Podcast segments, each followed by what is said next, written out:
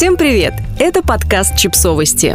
Мы знаем все о детях. Что такое антидофаминовое родительство? И может ли оно избавить вас от детских истерик? Вслед за Кремниевой долиной дофаминовое голодание пришло в родительство. Рассказываем, что нам об этом известно. Ребенок устраивает истерику каждый вечер, когда надо отдать планшет и лечь спать. Или только со скандалом отказывается от любимой сладости. С этим знаком каждый родитель. Ученые утверждают, что все дело в дофамине – нейромедиаторе, который вырабатывается в мозге человека и служит элементом системы вознаграждения мозга. Скроллинг лент в соцсетях, просмотр мультиков или поедание вредной еды вызывают выработку этого вещества в мозгу ребенка. Поэтому при попытке резко прервать эти занятия вы можете столкнуться с сильным сопротивлением. Уровень дофамина все еще остается высоким. Кажется, ученые выяснили, как не доводить дело до слез и вспышек гнева, или как минимум значительно сократить количество истерик. Немного науки.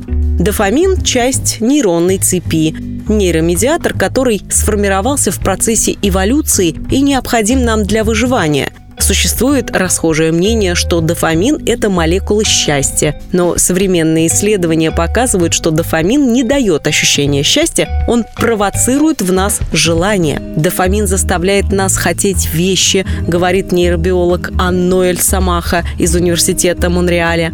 Из-за выброса дофамина человек начинает искать что-то или продолжает делать то, что он делает, даже если ему это уже не очень нравится. Поэтому ребенок протестует, когда вы отбираете у него планшет, хотя у него уже слепаются глаза. Мама, отбирающая планшет, борется не с самим ребенком, а с химическими веществами у него в мозгу. И это неравная борьба. Так что же делать? Эти знания могут помочь родителям избежать многих конфликтов, возникающих вокруг мультиков, видеоигр и вредной еды. В западных источниках это названо антидофаминовым родительством. Что советуют делать его последователи? Подождите 5 минут – эффект выброса дофамина проходит быстро. Так что если убрать триггер, оставшийся торт или планшет из зоны видимости и подождать 2-5 минут, импульс значительно ослабевает. Если оставлять желанный объект на виду, это может снова запустить цикл желания и ожидания. Между приятной и менее приятной активностью, просмотр мультиков и чистка зубов, можно вводить буферную активность, чтобы переход не был очень резким. От 5 до 15 минут чтения или прогулки будет достаточно. Находите здоровые источники дофамина для ребенка. Для разных детей могут быть более или менее привлекательными разные виды активности. Кого-то не оторвать от мультиков, кого-то от видеоигр. Родителю надо понять, какая активность дает его ребенку достаточно дофамина. Не слишком много и не слишком мало. Оценить это можно по реакции. Если после прекращения занятия ребенок чувствует себя лучше, значит вы нашли здоровый источник дофамина. Если же ребенок чувствует себя плохо, и его поведение ухудшается, есть риск, что со временем он заработает что-то вроде зависимости, начнет вовлекаться в это дело чаще и на более длительные периоды, терять контроль. К здоровым источникам дофамина, помимо тех, что вы определите у своего ребенка опытным путем, также относятся физическая активность, медитации, сон, прослушивание музыки, общение и время на природе. Из еды протеин, разноцветные овощи и фрукты, темный шоколад.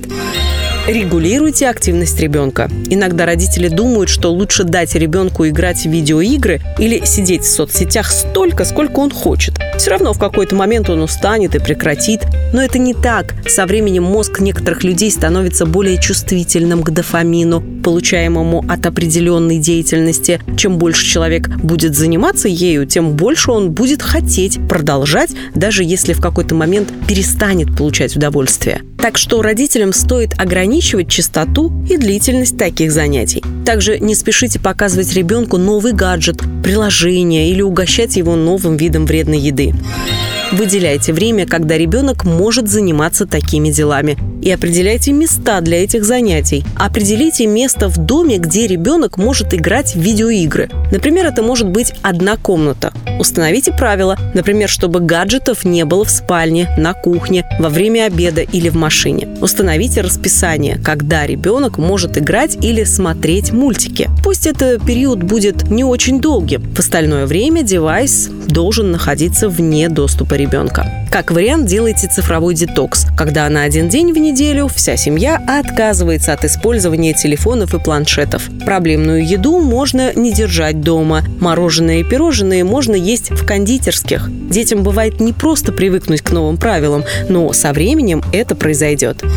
Измените привычку. Вместо того, чтобы полностью запрещать ребенку какое-то занятие, придумайте его более осмысленный вариант – Например, вместо обычной стрелялки можно предложить ребенку видеоигру, развивающую когнитивные и социальные навыки. Наполните жизнь ребенка интересными активностями. Если у ребенка будет много интересных занятий, не связанных с гаджетами, его тяга к ним станет меньше. Ходите всей семьей на прогулки, научите ребенка вязать, заведите животное, за которым ему нужно будет ухаживать. Выбор неисчерпаем.